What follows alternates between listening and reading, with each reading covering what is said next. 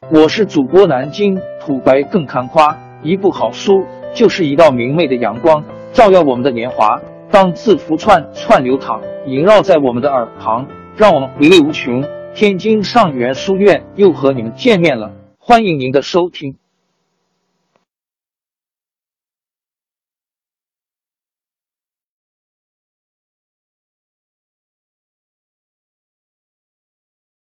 听众朋友们，大家好！开讲前先打个小广告，主播也是要吃饭的。天津上元书院。南京土白更看花主播最新专辑《大清王朝》讲述了康熙皇帝驾崩，素有冷面王之称的四阿哥胤禛继位，抑制官绅敛财和宫廷内部党争积压的历史事件，贯穿了雍正的一生和雍正王朝。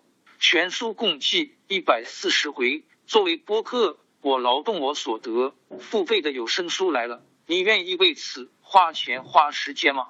大清王朝专辑的进度更新按听众的打赏而定，欢迎关注喜马拉雅 UID 七三二六四零二二，微信号 sh 八五七三零一四四九，请多多关注，多多打赏，谢谢。下面正式开讲大清王朝专辑。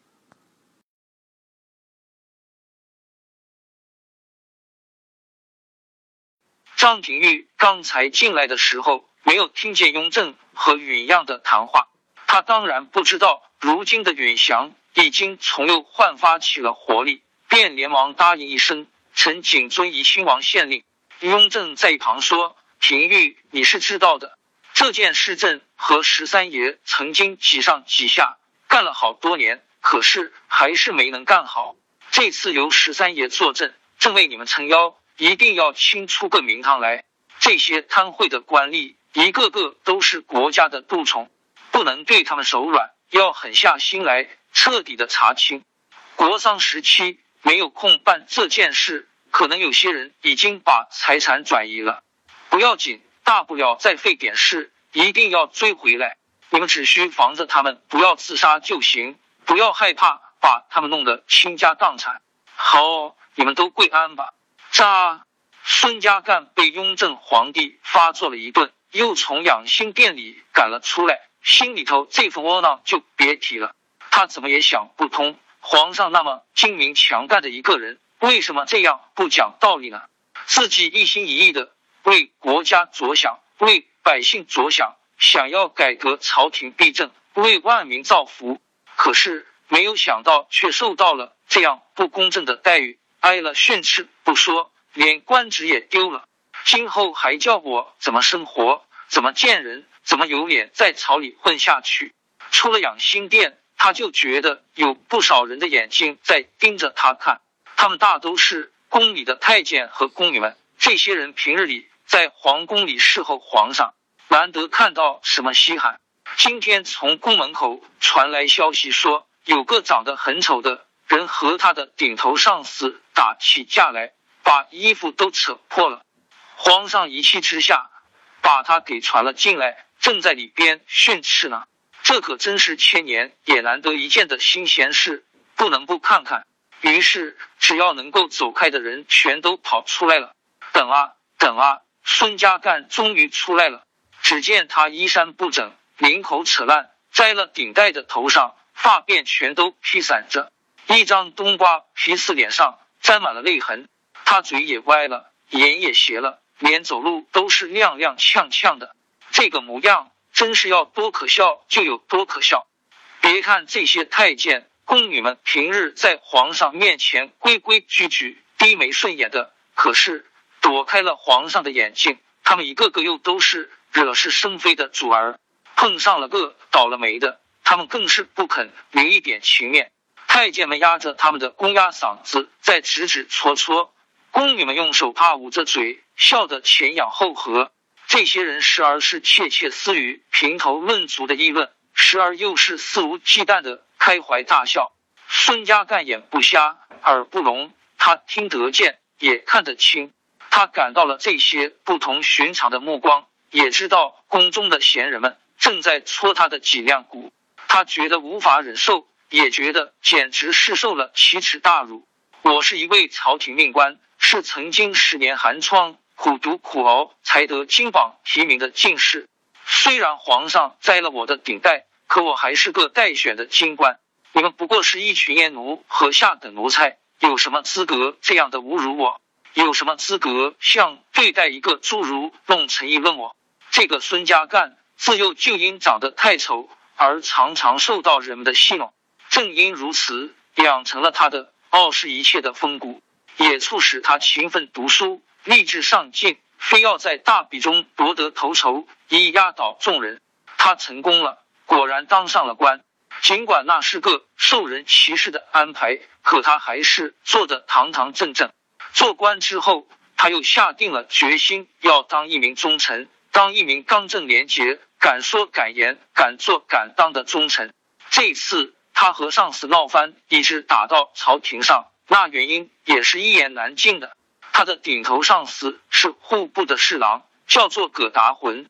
这葛某的后台就是当今万岁的八地允司。户部是管着天下财政的。孙家干既然当着户部云贵司的主事，就对铸钱的事特别操心。云贵的钱柜银件的事又比别的省更为突出，也就引起了孙家干的注意。就从这件事情上，他发现了铸钱上的。一大笔郑和官场腐败的内幕，他向葛达浑提出了自己的看法，想请他代转皇上，却不料不但没有得到这位上司的认可，反而受到了一顿奚落。葛达浑讥讽他，挖苦他说：“你官职不大，管的却未免太宽了些，这样的事用得着你去操心吗？你没撒泡尿照照自己的脸，就冲你这个德行，够得着和皇上说话吗？”同签对半是圣祖皇帝定下来的，你却说应该同四前六，你自己不想要脑袋，我还不愿意丢了饭碗呢。你是吃饱了撑的，还是怎么的？孙家干因为自己长得难看，又曾经被贬斥过，就特别忌讳别人拿他的长相来消遣他。可是葛达混仗着有八爷撑腰，孙家干越是不愿听，他就越要说。一句撒泡尿照照自己的脸，正好揭了孙家干的疮疤。他们能善罢甘休吗？就这样，俩人从争执不下到越说越拧，从在户部里争吵，又扭到了午门外，最后竟当着文武百官的面动手打了起来。哪知这一打就惊动了皇上。可是皇上过问的结果，竟然是还是孙家干的错。他不但丢官，还要受辱。不但在大庭广众之下再次受辱，而且羞辱和耻笑他的人，竟然是一群奴才阉狗。孙家干忍无可忍了。现在他走在通往宫门的路上，他的身后是一大群太监和侍卫，面前则是更多的各级官吏，他们都在眼睁睁的看着他，看他将怎么应付这突然而来的打击。孙家干的头脑变得清醒了。士可杀而不可辱，闻死谏，无死战，这些古圣先贤的教诲，他正在想怎样答复更好。太监何柱儿在一旁说：“武王爷，他不就是那个和葛大人打架的孙家干吗？这小子最不识抬举了。奴才见他谁都敢斗，原来还以为他是个孙行者呢，谁知道他长得活像是猪八戒。”哈。何柱儿正说着唾沫飞溅，不提防允寺突然转身抽了他一个大耳光。混蛋，这是你说话的地方吗？孙家干虽然被摘了顶戴，却还是朝廷命官，他的功过是非自有公断。你是什么东西，敢擅自议论大臣们的事？退下！何柱儿聪明，他一看八爷不高兴，就乖乖的退下去了。其实何柱儿今天挨打。全得怪他自己。这个何柱儿如今是八爷府的管家太监，原来他也在老皇上康熙身边待过。后来他瞧着太子胤仁就要当皇帝，就紧赶慢赶的求康熙，说他愿意去侍候太子。赶巧了，他一调到玉庆宫，就立了一个大功。那年大阿哥胤禔为了抢皇位，曾经使用妖法来压演太子，就是这个何柱儿。在太子的床上发现了那张乾坤十八地狱图，并把它交给康熙皇帝的。康熙暴怒之下，下令圈禁了允提，使当时骄横的不可一世的大阿哥倒在了这个小太监的手中。后来太子胤仁也倒了，何柱儿重新回到了康熙身边，但他还是没有死心，又看着八阿哥胤祀有可能得势，就再次向康熙请求说想去侍候八爷。康熙是何等的精明，他早把这个何柱儿看透了。对这种朝三暮四、一心想攀高枝的人，他是从来也不肯留在自己身边的。康熙所以同意何柱儿去老爸那里，就是想看看这个张京的何柱儿能下出个什么蛋来。他老人家也要借何柱儿的行为，看看阿哥们在搞什么鬼。果然，何柱儿又一次失算了。八爷没能当上皇帝，他何柱儿也没能当上主管太监。可是。他还是不肯老老实实的当差，还想多嘴多舌的管闲事。今天他是看着八爷和杨大人说的热乎，旁边站着的葛达魂也听得有劲。刚才走了的孙家干还在倒着霉，就想趁机给孙家干再上点烂药，也在葛达魂和八爷面前买个好。可是他太没眼色了，连允嗣自己都明白，杨明石和孙家干一样。都是不肯拉帮结派的正直大臣，八爷这里又正想着拉拢杨明时，何柱儿在这个时候说这些话，怎么让八爷下台阶呢？允嗣见何柱儿退了下去，这才又对杨明时说：“你看，你看，奴才就是奴才，我平日里没少了教训他们，可是你瞧瞧，怎么说他们也改不了多管闲事的毛病，真把人气死了。哎。”明时，我知道你是个清官，清的简直就像一碗水似的。京城里米珠新贵，花钱地方又多，你来进一次可是不容易啊。要是有什么事或者缺什么，你就只管到我那里去要。你能和我说道说道，让我多知道点下边的事情也好吗？杨明时心里清楚的很，他可不想沾惹这位王爷。皇上已经定了。要他去当副主考，这是对他的信任。他怎么能在自己正要青云直上的时候去引火烧身呢？便躬身一笑说：“王爷厚爱，学生感激不尽。但学生可不敢忘了朝廷的规矩呀。”允嗣一愣，抬头看杨明时，只见他带着似笑非笑的脸，两头定睛的正盯着自己。他马上清醒了：“哦，对对对，你说的很对。”祖宗早就定下了家法，文武官员不得结交阿哥嘛。不过我刚才也就是那么一说，愿去不愿去还不全在你自己。说完，他带着葛达魂等人转身就走。葛达魂紧追两步赶了上去，说：“王爷，您可得小心，奴才看这个人风骨很硬，恐怕比孙家干还要难对付呢。”允嗣哼了一声，没有说话。却大步流星的向前走了。孙家干离开了朝房，回到自己当差的户部云贵司。经过杨明时从中一搅和，他寻死的心是没有了，但心中却更加憋气。他脱下已经扯烂的袍服，放在椅子背上，又自己动手将桌上的文件整理好，码在书案上边。那颗官印从此已是与自己无缘了。他顺手把这云贵司的官印还有铸钱模子一起压在文卷上，一切都干完了，这才抬起头来看看和自己共过世的同僚们。朝中的消息传得快，他们早就听说孙家图被摘了顶戴的事，现在看他失魂落魄的样子，都有一肚子的话，但又无从说起。有人因为和孙家图相处的好，如今就要分手。甚至掉下了眼泪。